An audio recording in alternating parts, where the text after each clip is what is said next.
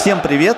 Подкаст «Красно-белый шум», в котором мы стараемся оперативно обсуждать матчи футбольного клуба «Спартак». Ну, оперативно получается не всегда, но самое главное, что получается. Павел Обиух – это я и пророк Алексей Изолин, который знал, что мы хлопнем «Динамо». Че тебе, пророк, да, привет. Ну да, я знал, что мы хлопнем «Динамо», что пацаны сами по себе соберутся и просто это сделают.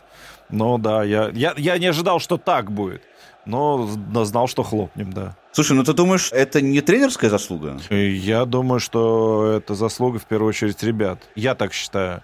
А тренер считает, что у него нет ротации состава. Вот, как-то это удивительно.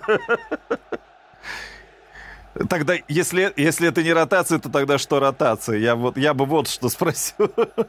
Есть такая старая футбольная поговорка, да, что если Э, матч выигран, то его выиграла команда. А если матч проигран, то он проигран тренером. Да не, не, ну не, не всегда, не всегда, да, просто иногда там мяч в ворота не идет и так далее, но просто бывает, что команда не играет, и тренер перемудрил. Не только с составом, но и с тактикой, как было в матче против «Зенита». А здесь, э, я думаю, любой состав, который бы выставил Абаскаль, э, «Динамо» бы порвал. Ну, просто любой. На, любой наш состав у «Динамо» бы выиграл. Просто так сложились обстоятельства, и пацаны реально между собой поговорили. Ну, чисто на характере. Не, не, не. Просто не, настроение. Не, не, не, не только характер. Там были ошибки тренерского штаба Динамо, э, несомненно. Э, там э, было непо... просто непонимание, как играть против такого агрессивного Спартака, который просто с первых минут их замучил высоким прессингом. Э, было просто абсолютное непонимание, как против этого играть. Ну и когда ты получаешь к 25-й минуте 4 мяча, ну, можно больше вообще в футбол не играть. Давай разберем чуть подробнее всю эту историю. Во-первых, состав. Опять э, Абаскаль состав поставил такой со странностями, то есть он опять начал немножечко экспериментировать. На этот раз, а, конечно, все получилось, но а, у меня есть несколько наблюдений. Первое наблюдение заключается в центральной защите, а, потому что здесь у нас дебютировал Бабич, и дебютировал он хорошо. Во многом, наверное, конечно, ему уверенности придал забитый гол вместе с Черновым. И вот центральная защита у нас смотрелась очень и очень хорошо. А, само по себе это приятный факт, но отметить я хотел бы то, что в этот раз она смотрелась хорошо без джики.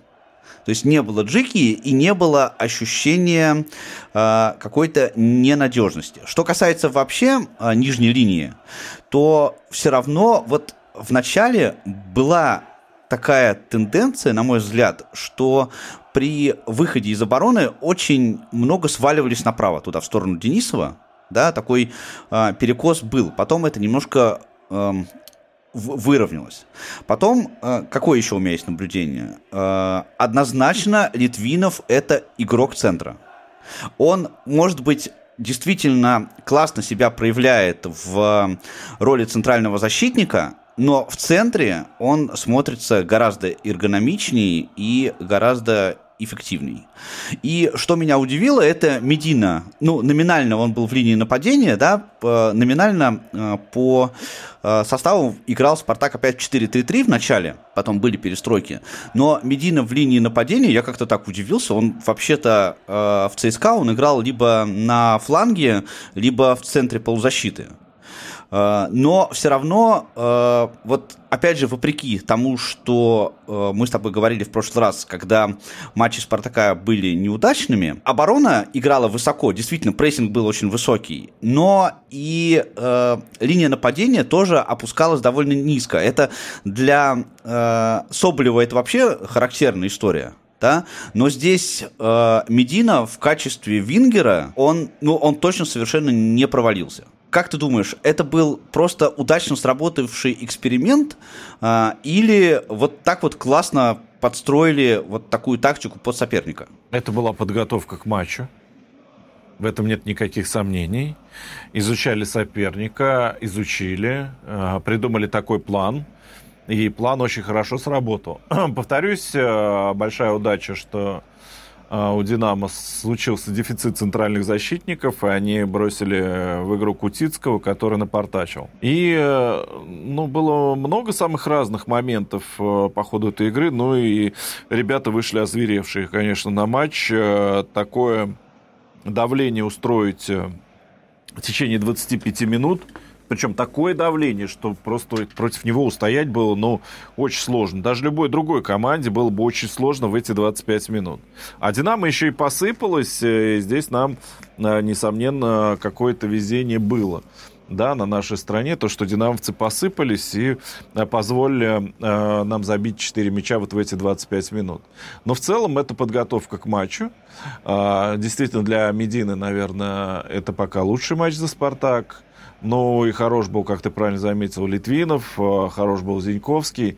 Э, для центра обороны неразрешимых задач просто не было. Да, посмотреть э, матч вот против Краснодара, да, посмотрим, во-первых, какой это будет центральная, центральная ось, да, в том числе центр обороны. Посмотрим, да, и как они будут справляться с Краснодаром.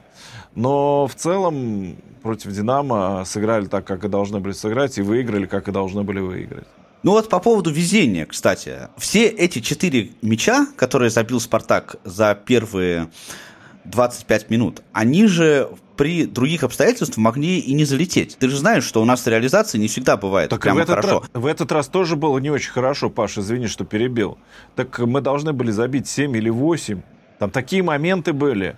А, мяч там, там и Хлусевич должен был забить, и Соболев еще должен был забить. Там у Зиньковского был момент. Забили 4, а должны были 7-8 забить. Давай коротко разберем голы. Четыре гола Спартак забил, дубль Соплева. Самый интересный, конечно, это гол Бабича. Третий новичок у нас э, в этом сезоне вышел, вышел и сразу забил. Ну да, но там это угловой. Э, он просто перевисел там э, соперника в штрафной площади, выпрыгнул здорово и головой попал тоже здорово. Ну, тут сказать нечего. Высокий игрок забил головой. И Зиньковский, которого я как-то уже так привык, что он справа все время играет, а он в этот раз он слева. Но он, кстати, слева играл, э, но при этом он довольно активно смещался. Э, не только по позиции, да, э, но слева он тоже очень, очень хорошо смотрится. И левый край, вот правый, точнее, край получается, если с другой стороны, да, правый край обороны Динамо, он фактически ничего а, против Зиньковского сделать тоже не, не мог. Ну, Зиньковский убежал, во-первых, с центра поля. Конечно, это был провал Динамо. Отличная передача была. Но и он разобрался с вратарем, выход один на один тоже шикарно. Уехал как на велосипеде от защитников, да, спокойно разобрался с вратарем, от центра поля вышел один на один. Красавец, что сказать, да, для Зиньковского тоже был очень хороший матч. После перерыва Спартак все-таки пропустил гол, но у меня такое было ощущение, что Динамо этот гол они прям вымучили. Ну, не, не вымучили, нет. Это, это просто неудачная игра Мартинса, вот который, наверное, единственный в игру вот, ну, не попал, ну, совсем. Ну, понятно, что он вышел на замену, э, Понятно, что у нас там через несколько дней матч против Краснодара, поэтому стал делать э, замена Баскаль да, то есть и в Краснодар еще надо лететь да, лететь, потом ехать и так далее. Но э, прямо скажем, да, что вот Кристофер в игру не попал вот, вот абсолютно. Все не в попад, и в центре поля не в попад, и впереди не в попад. Ну и здесь его слишком легко э, Нгамалю обыграл, и поэтому забил гол. А так, ну его просто, этого гола просто не должно было быть. У меня сложилось ощущение, что касается замен, что как раз Абаскаль в этот раз, в прошлый раз вот я его прям ругал за это э, после матча э, с Ахматом, то, что он не реагировал на, э, на игру. Ну, сейчас понятно, да, что когда твоя команда выигрывает, у тебя настроение, естественно, лучше реагировать проще. Но э, выглядело это так, что он как раз пытается э, сохранить преимущество во втором тайме, да, потому что сначала он опустил линию центра, а, а потом он неожиданно прям перестроился в три центральных защитника. Это был тоже план или это спонтанное было решение? Не, не, никакой не спонтанный, не то чтобы план, не то чтобы это до игры планировалось, это планировалось по ходу игры, стали играть по счету спокойно. У меня единственный вопрос по поводу замен, да, почему Соболева не заменили раньше? А, учитывая, что, опять же, впереди такая серьезная игра в чемпионате, мне кажется, Александру надо было дать отдых раньше. И выпустить того же Милешина хуже бы не стало впереди. Но, да, то, что касается обороны, ну, там динамовцы пытались что-то сделать, но вот кроме того провала Мартинса, ничего они так сделать и не смогли. Ну, они старались. Они, там у них 7 или 8 было за второй тайм только угловых. И вообще подали больше нас угловых. Там 5-12 по угловым мы им проиграли. Но а что толку? Вот, после угловых они ничего сделать не смогли. Во втором тайме было у тебя ощущение, что э, Спартак такое же, такое же преимущество имеет над Динамо, Э, как и, как и в первом тайме. Несмотря на все эти попытки, да, Динамо э, давить, да, ну, понятно, что там преимущество в три мяча, даже после забитого первого гола, да, э, чувство тревоги у меня не возникло, абсолютно. Не возникло чувство тревоги, э, не стали наши ребята нам трепать нервы в этот раз, спасибо им за это. Э, действительно, очень спокойно доиграли, не, там замены которые произошли, там ничуть ничего не изменили. Конечно, стали меньше атаковать. Конечно, стали атаковать менее опасно. Но в любой момент грозили динамовцам, что вот мы сейчас мяч заберем себе, и вам опять будет худо. И динамовцы это прекрасно понимали, и кроме забитого мяча больше так особо ничего и не пытались. У меня еще в конце э, есть одна мысль. Э, я посмотрел опять пресс-конференцию э, главного тренера, и, и хочется мне передать большой привет журналистам нашим спортивным, которые настолько привыкли ругать «Спартак», что когда «Спартак» отыграл хорошо, им даже нечего было спросить у Абаскаля. Это шикарно просто. Пусть вообще ничего не спрашивают. Опять же, я сейчас не хочу никакого шапку закидательства. У нас был не очень приятный отрезок вот э, в предыдущих матчах. Сейчас э, Спартак сыграл действительно хорошо и действительно уверенно.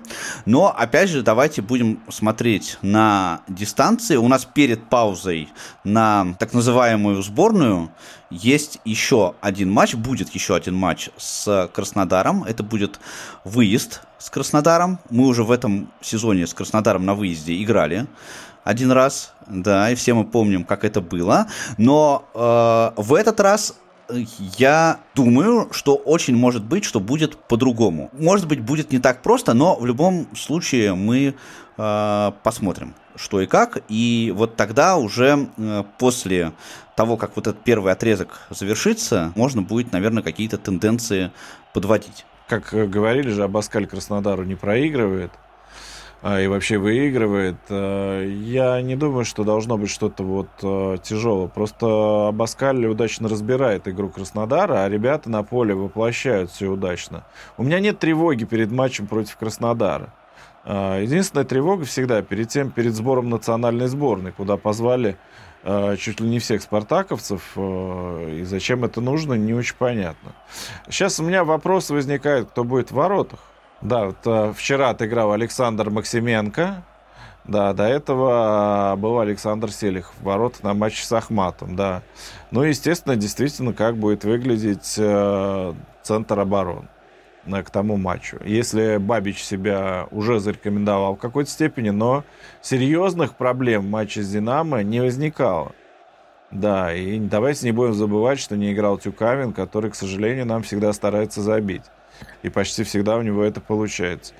То есть э, очень много вопросов перед этой игрой, э, и нам остается только дождаться ответов на них. В 19.30 прозвучит стартовый свисток в субботу. Это наше такое любимое время, последнее, последнее время. Ну а в воскресенье мы опять встретимся и э, все подробно разберем, что и как. Э, так что подпишитесь на подкаст на всех платформах. Как обычно, я призываю вас это сделать. Э, подпишитесь на телеграм Алексея Золина, ну и на мой тоже, если будет такое желание. Все ссылочки есть в описании к подкасту. И болейте за «Спартак». Всегда. Всем счастливо. Пока.